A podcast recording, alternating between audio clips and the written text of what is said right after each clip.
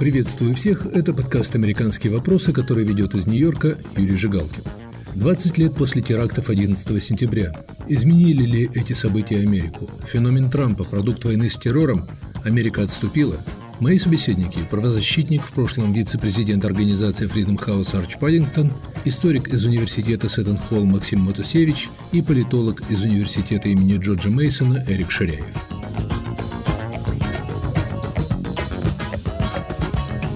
Утром 11 сентября 2001 года Соединенные Штаты стали объектом самой разрушительной в истории страны атаки.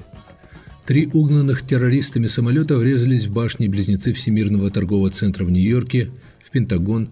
Четвертый самолет, который должен был использоваться для нападения либо на Белый дом, либо на Капитолий, упал в Пенсильвании после того, как пассажиры и экипаж попытались ворваться в кабину пилотов, где находились угонщики. Лихорадочная эвакуация людей из двух горящих небоскребов торгового центра продолжалась чуть больше часа, пока оба гигантских здания не рухнули, похоронив под обломками 2750 человек. Президент США Джордж Буш-младший, которому сообщили об атаках во время его встречи со школьниками во Флориде, был вынужден провести почти весь остаток дня в воздухе на борту президентского самолета, в то время как вице-президент Дик Ченни, находившийся в бункере под Белым домом, координировал действия Пентагона и других служб безопасности. Именно вице-президент отдал приказ об уничтожении любого самолета, в том числе пассажирского, оказавшегося в воздушном пространстве над столицей США. В те первые часы никто не знал, последуют ли за этими атаками новые. В воздухе все еще находились сотни пассажирских самолетов. Практически любой из них мог быть превращен террористами в управляемую ракету. В 9 часов вечера президент Буш, обращаясь к стране из Белого дома, провозгласил – Террористические атаки могут расшатать фундамент наших самых больших зданий, но они не затронут фундамента Америки. Мы не сделаем различия между террористами, совершившими эти акции, и теми, кто предоставляет им убежище. Террористические атаки 11 сентября, повлекшие больше жертв, чем японская атака на Перл-Харбор, шокировавшие страну и мир, требовали масштабного ответа. В ответ на отказ Талибана выдать Усаму бен Ладена, главу террористической группы Аль-Каиды, организовавшей атаки на Нью-Йорк и Вашингтон, 7 октября 2001 года Соединенные Штаты начали наносить воздушные удары по базам талибов в Афганистане.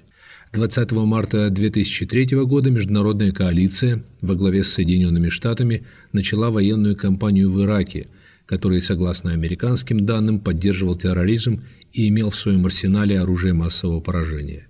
Бен Ладен, скрывавшийся в Пакистане, был убит в мае 2011 года в результате операции американского спецназа. В том же году американский контингент покинул Ирак. Вялотекущая война с талибами продолжалась еще 10 лет. Какой отпечаток оставила эта беспрецедентно долгая, хотя и почти незаметная американцам война с террором? Ясного ответа на этот вопрос все еще нет. В книге «Озаглавленное господство террора» Спенсер Акерман – пытается доказать, что антитеррористическая кампания, поиск врагов внутри страны, подозрительность по отношению к мусульманам и иммигрантам, различные меры электронного мониторинга, одобренные Конгрессом в ответ на террористические атаки, создали почву для авторитаризма. По его мнению, феномен Дональда Трампа был отчасти продуктом этой войны с террором. Историк Джозеф Най пишет, что события 11 сентября доказали, что терроризм – это инструмент психологического воздействия, Постоянное повторение кадров рушащихся башен-близнецов по телевидению во всем мире стало козырем Бен Ладена. В результате атак 11 сентября погибло несколько тысяч американцев, но бесконечные войны, которые были начаты Соединенными Штатами в ответ на них, привели к более значительным жертвам. В действительности ущерб, нанесенный Аль-Каидой, блекнет в сравнении с ущербом, нанесенным Америкой самой себе. Так считает Джозеф Най. Мои собеседники говорят, что беспрецедентный ответ на беспрецедентное нападение был неизбежен, и война с террором в общем не наложила сильного отпечатка на американское общество. Слово Арчу Паддингтону. Самое заметное последствие – мы стали больше заботиться о безопасности. С этим мы сталкиваемся ежедневно. Например, в эпоху до 11 сентября в вестибюле здания, где находится наш офис, не было никакой охраны. Теперь, чтобы попасть в помещение, нужно предъявить документы, получить пропуск. В городе почти повсеместно появились бетонные или гранитные ограждения, перегораживающие подход к знаменитым небоскребам и правительственным зданиям. Их цель – предотвратить террористические атаки с использованием автомобилей. а меры безопасности в аэропортах. В то же время я не думаю, что это событие заметно изменило нас. Первое время по понятным причинам были сильны антимусульманские настроения, которые подогревались некоторыми комментаторами. В редакционных статьях много писалось об опасности так называемого исламского радикализма был всплеск нападений на почве ненависти. Но эта тенденция сравнительно быстро сошла на нет, в том числе и благодаря единодушной позиции наших политических лидеров. Против таких настроений решительно выступили нью-йоркские власти. Да, кампания борьбы с терроризмом, начатая сразу после террористических атак 11 сентября, две продолжительные войны в Афганистане и Ираке усугубили противоречия между республиканцами и демократами. Кое-кто считает, что феномен Дональда Трампа, который эксплуатировал антимусульманские и ксенофобские настроения, стал отчасти последствием этих атак. С другой стороны, все это не помешало нам проводить свободные выборы, на которых за эти 20 лет побеждали кандидаты в президенты от обеих партий. Наша судебная система достаточно успешно противостояла попыткам законодательной и исполнительной власти ущемить права американцев под лозунгом борьбы с терроризмом. Например, президент Трамп именно этим оправдывал запрет на въезд в США гражданам стран, где большинство составляют мусульмане, или хотел закрыть границу с Мексикой для иммигрантов, говоря об опасности терроризма. Арчи Паддингтон считает, что ошибаются те, кто видит в поспешном уходе американцев из Афганистана поражение Соединенных Штатов. So I would not agree.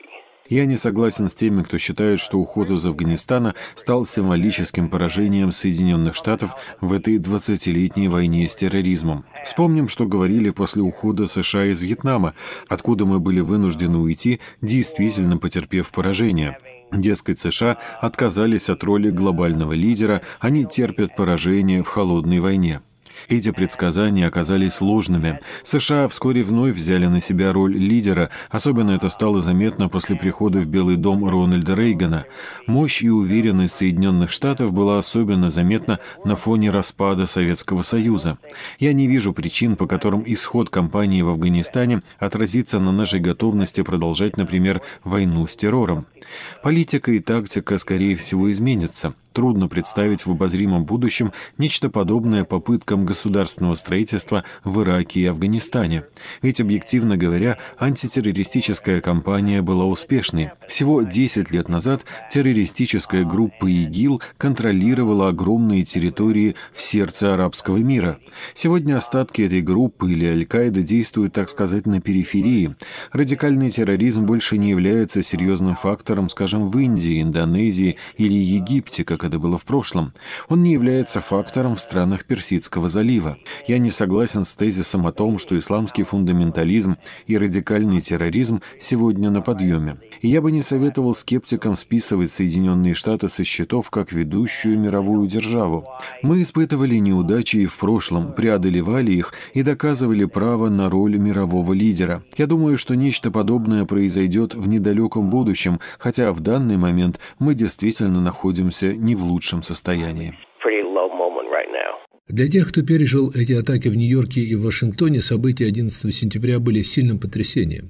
Несколько моих знакомых, потерявших друзей в этот день, отказались говорить об этом событии. Эмоции все еще сильны. Максим Матусевич преподавал тогда в университете в Миссури, но и ему этот день врезался в память. Для меня э, жизнь в Америке делится на до 11 сентября и после.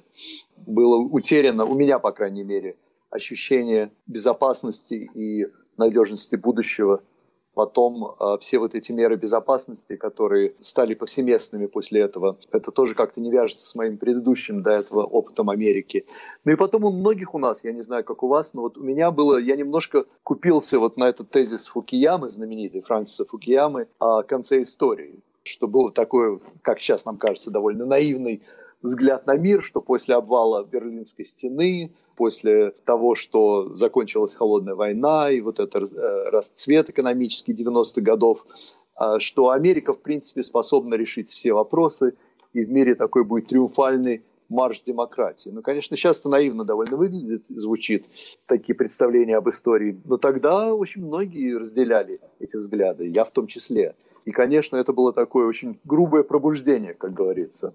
И за этим, как вы говорите, грубым пробуждением последовало вторжение в Афганистан, потом в Ирак, глобальная война с террором, в наиболее радикальной интерпретации Америка стала жертвой паранойи или испуга, что и, собственно, привело к этим решениям. Мне кажется, Америка не столько напугалась, сколько разозлилась, и возникла жажда мести. Мне кажется, это более точная формулировка, на мой взгляд. Э, это было желание нанести удар по больнее обидчику. Единственное, что обидчик-то непонятно где, понимаете? То есть сидит там в горах в Тараборе где-то или в Афганистане между Афганистаном и Пакистаном. Но было такое ощущение в обществе, что нужно что-то сделать. Вот э, это что-то сделать, оно такое было неоформленное ощущение. Из него выкристаллизовалось там, поход в Афганистан и после этого в Ирак. Да, я поддерживал э, вот, войск э, в Афганистан и в Ирак даже тоже. Э, хотя с Ираком уже становилось немножко сомнительно вообще, для чего все это делается, но все равно вот этот вот заряд, вот эта визуальность того, что произошло 11 сентября, падающие башни и вот потерянная невинность общества, э, ну, вы тоже, наверное, помните, это было очень мощное ощущение, это была очень мощная эмоция, которая вот у меня держалась несколько лет после этого. Вот то, что обвиняли очень Буша в то время в том, что это все из-за нефти, что они там хотят нефть забрать у Саддама Хусейна, в принципе, мне кажется, понятно, что это, было, это очень такое довольно примитивное объяснение того, что произошло. А, потому что Буш, он через себя пропустил мощную эмоцию общества.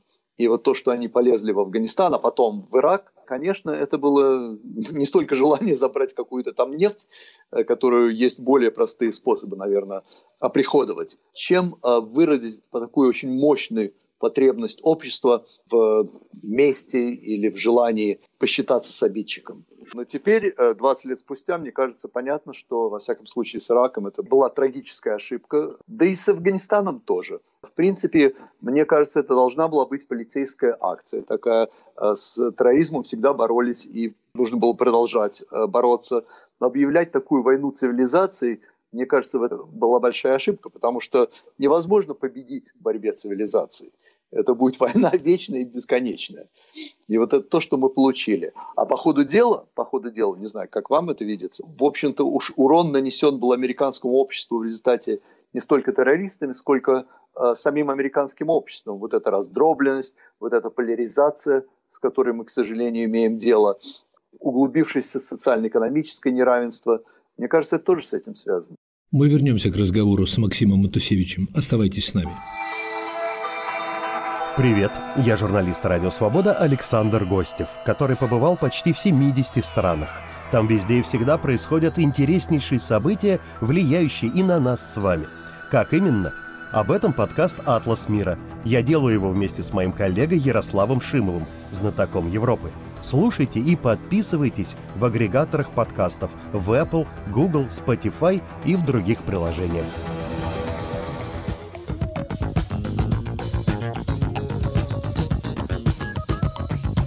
Это подкаст «Американские вопросы». У микрофона в Нью-Йорке Юрий Жигалкин. 20 лет после терактов 11 сентября. Изменили ли эти события Америку? Мои собеседники Арч Паддингтон, Максим Матусевич и Эрик Ширяев.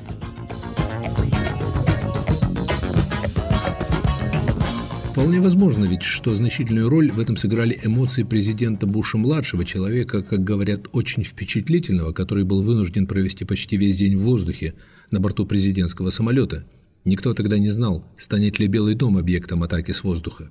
Я небольшой специалист по личной психологии э, Джорджа Буша, э, но э, мне кажется, помимо личного, он себя, наверное, все-таки идентифицировал с должностью и с символизмом происходящего. То есть упали башни, и президенту пришлось скрываться. Вполне возможно, что он боялся, грубо говоря, не за свою шкуру, а он действительно эмоционально пережил Э, вот такой удар по символически по президентству страны.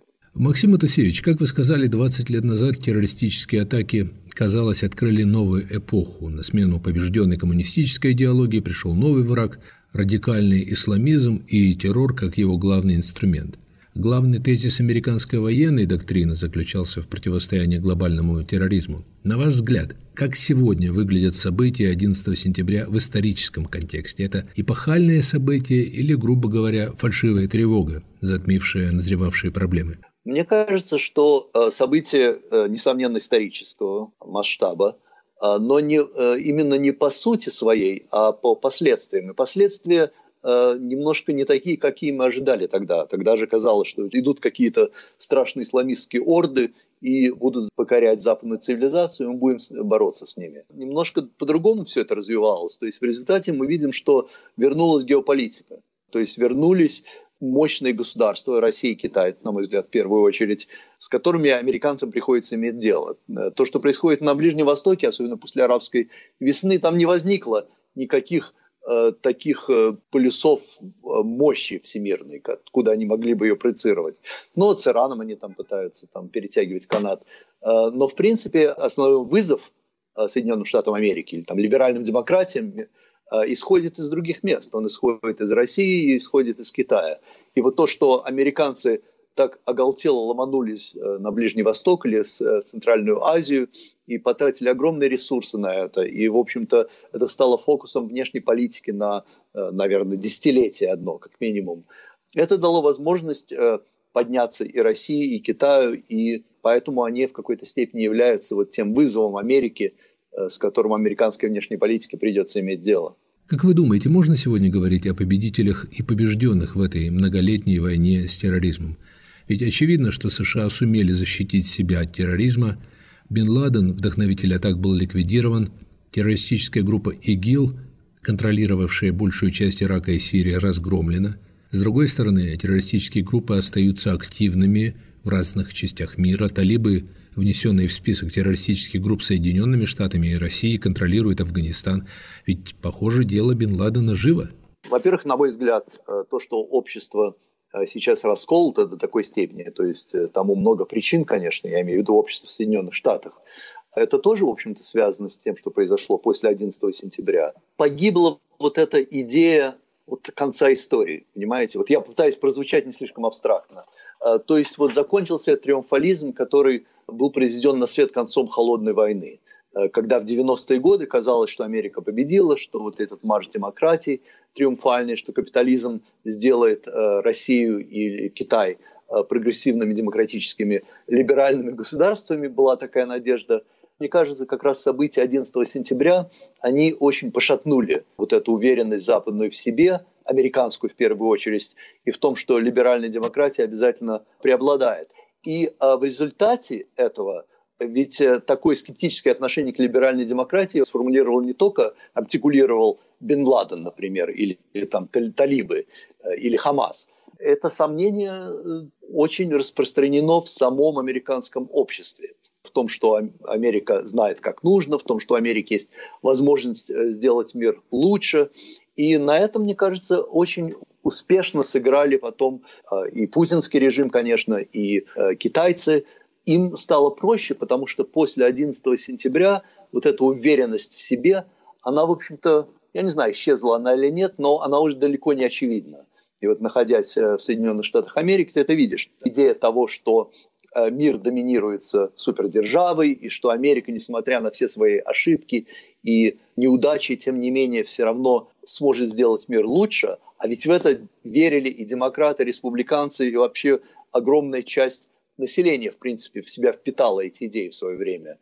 Это, мне кажется, совершенно далеко не очевидным теперь. Поэтому, например, вот это бегство из Афганистана, вывод войск из Афганистана, мне кажется, это только такое логичное и в чем-то очень мрачновато-символичное логическое завершение вот этой тенденции. Разочарование Америки в самой себе и разочарование мира в Соединенных Штатах Америки и в том, что Соединенные Штаты Америки обещают миру. Максим Атусевич, как вы думаете, была возможна победа или более почетный исход этой 20-летней войны с терроризмом? Положим, Джордж Буш решил бы 20 лет назад ограничиться воздушными ударами и операциями сил спецназа. Такое ощущение, что американцы постоянно наступают на одни и те же грабли. Я тут недавно перечитывал «Тихий американец» Грэма Грина, написанный в 1954-1955 году, и совершенно обалдел от того, насколько Э, Грэм Грин описывает нынешнюю ситуацию, только применимо к Вьетнаму тогда.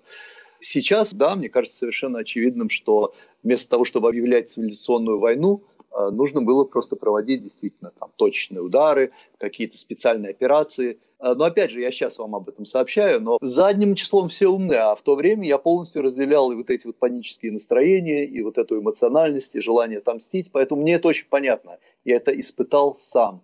Но единственное, спустя 20 лет я понимаю, что, наверное, все-таки в этом была большая ошибка. Возьметесь предсказать, что будет главным вызовом США в ближайшие 20 лет? Вот специалисты и политики говорят, что Китай – наша главная проблема. Ну, главным вызовом, мне кажется, это вызов э, либеральной демократии как э, э, системе, на которой базируется западный мир. Потому что, опять же, Запад начал терять нарратив, то, что называется, терять аргументы. И вот этот вызов Китая – государственного капитализма китайского или такого коррумпированного государственного капитализма российского. Непонятно, как американцам и что они могут на это ответить.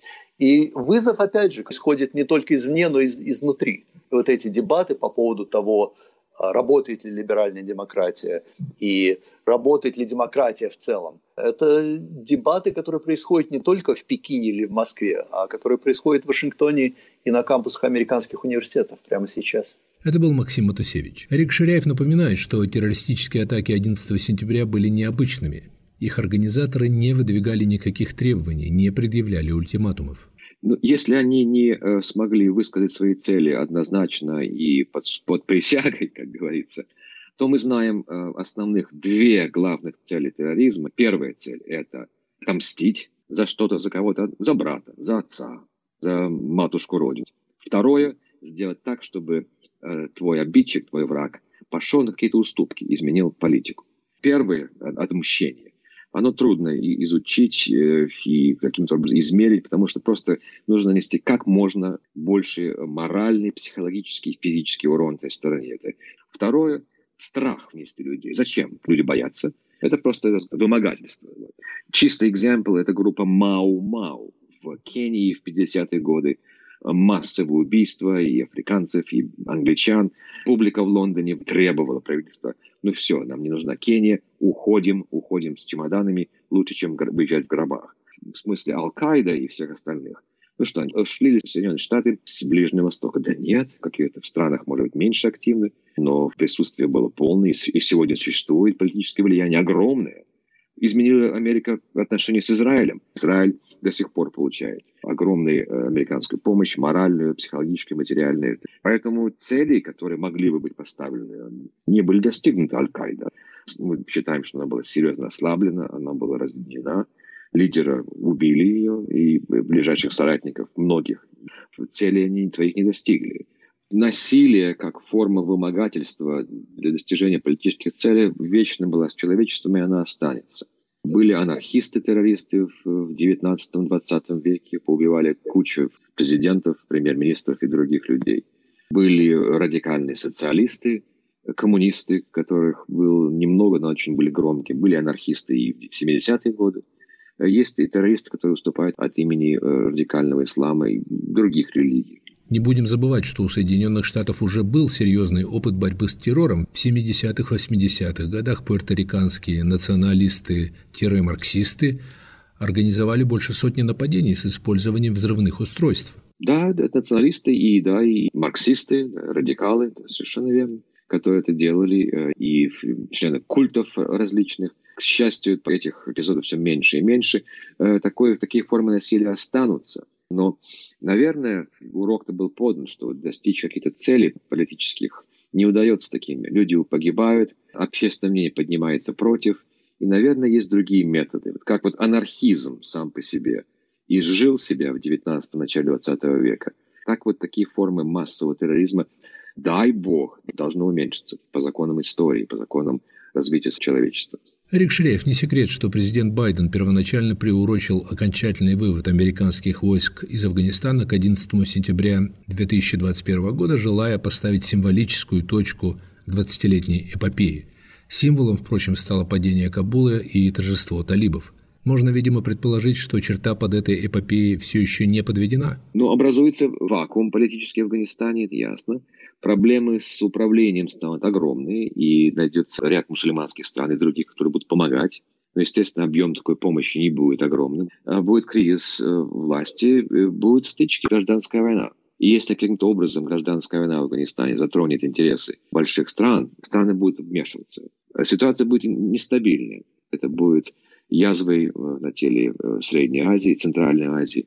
И если удастся язву купировать, ограничить влияние на другие страны, и, ну, естественно, на Ближний Восток, и Европу, и Америку, это, наверное, будет задача, задача минимум и максимум на ближайшие несколько лет. Как вы думаете, справедливы ли опасения, что в результате борьбы с террором пострадала американская демократия?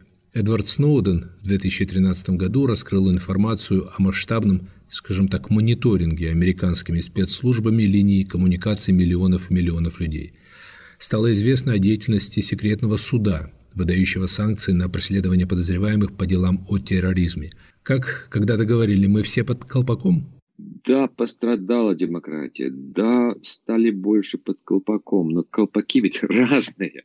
В рассуждении Томаса Гоббса, английского философа, который далеко не абстрактный сегодня, говорят о том, что для достижения нашей безопасности мы должны каким-то образом чуть-чуть пожертвовать нашими свободами, чуть-чуть части наших свобод. Это, конечно, не та, это тот разговор, как Милтон Фридман говорил, что если ты в честь равенства и справедливости жертвуешь свободы, ты не достигаешь ни одного и ни другого, ни равенства, ни свободы. Но все-таки компромисс какой должен быть. Мы, мы же не полные идеологи, чтобы думать, что свобода абсолютна. Безусловно, приходится смириться с этим. Да, мы стали менее свободны. Да, мы знаем о массовых прослушиваниях ключевых слов. Да, знаем, есть секретные суды, которые могут предъявить обвинение кому-то. Но эти случаи одиночные, единичные, они не массовые. Это не политика правительства. Эти случаи э, всегда спариваются в судах. По большому счету, да, может быть, 1-2% нашей свободы э, мы кладем на алтарь того, что мы, по крайней мере, чувствуем себя более безопасными, менее уязвимыми. Это был подкаст «Американские вопросы», который вел из Нью-Йорка Юрий Жигалкин. 20 лет после терактов 11 сентября. Изменили ли эти события Америку? С Арчем Паддингтоном, Максимом Матусевичем и Эриком Ширяевым мы говорили о событиях 11 сентября 2001 года и их последствиях. Слушайте нас в эфире на сайте Радио Свобода, подписывайтесь на мой подкаст на iTunes, Google Podcasts, Яндекс.Music. Пишите в социальных сетях, оставляйте свои комментарии и приветствия в аккаунтах Свободы и на всех подкаст-платформах.